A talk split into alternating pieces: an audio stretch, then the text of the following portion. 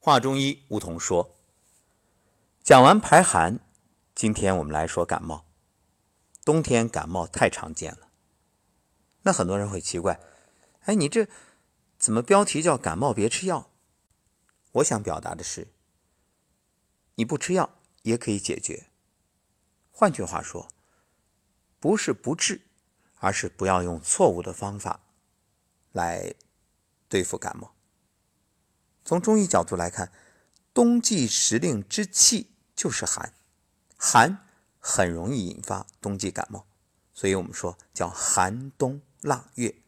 那么要做好冬季感冒防治，避免受寒，所以啊，最主要的你是平时要做好防范。那万一有个什么流鼻涕、打喷嚏、头痛、鼻塞呢？呃，很简单，有个穴位风池。风池作为足少阳胆经的腧穴，它有疏风解表、清头开窍之功。风为百病之长，兼加寒邪，容易袭入人的肌理，引起相应的外感。可以用风池穴疏风驱寒，来解肌表之寒，缓解鼻塞、流鼻涕，还有咽喉痒啊、咳嗽啊这些。而且本身这个脖子后面就是人体阳气通行的重要通路，刺激风池穴能够通利清阳之气，清头目，止头痛。风池的位置大家百度一下，图片很清晰。那怎么做呢？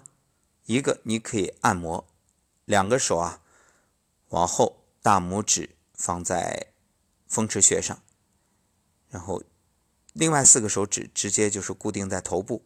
这样，拇指稍微用力，感觉哎有点酸，有点胀，可以每次呢十分钟左右，还可以艾灸。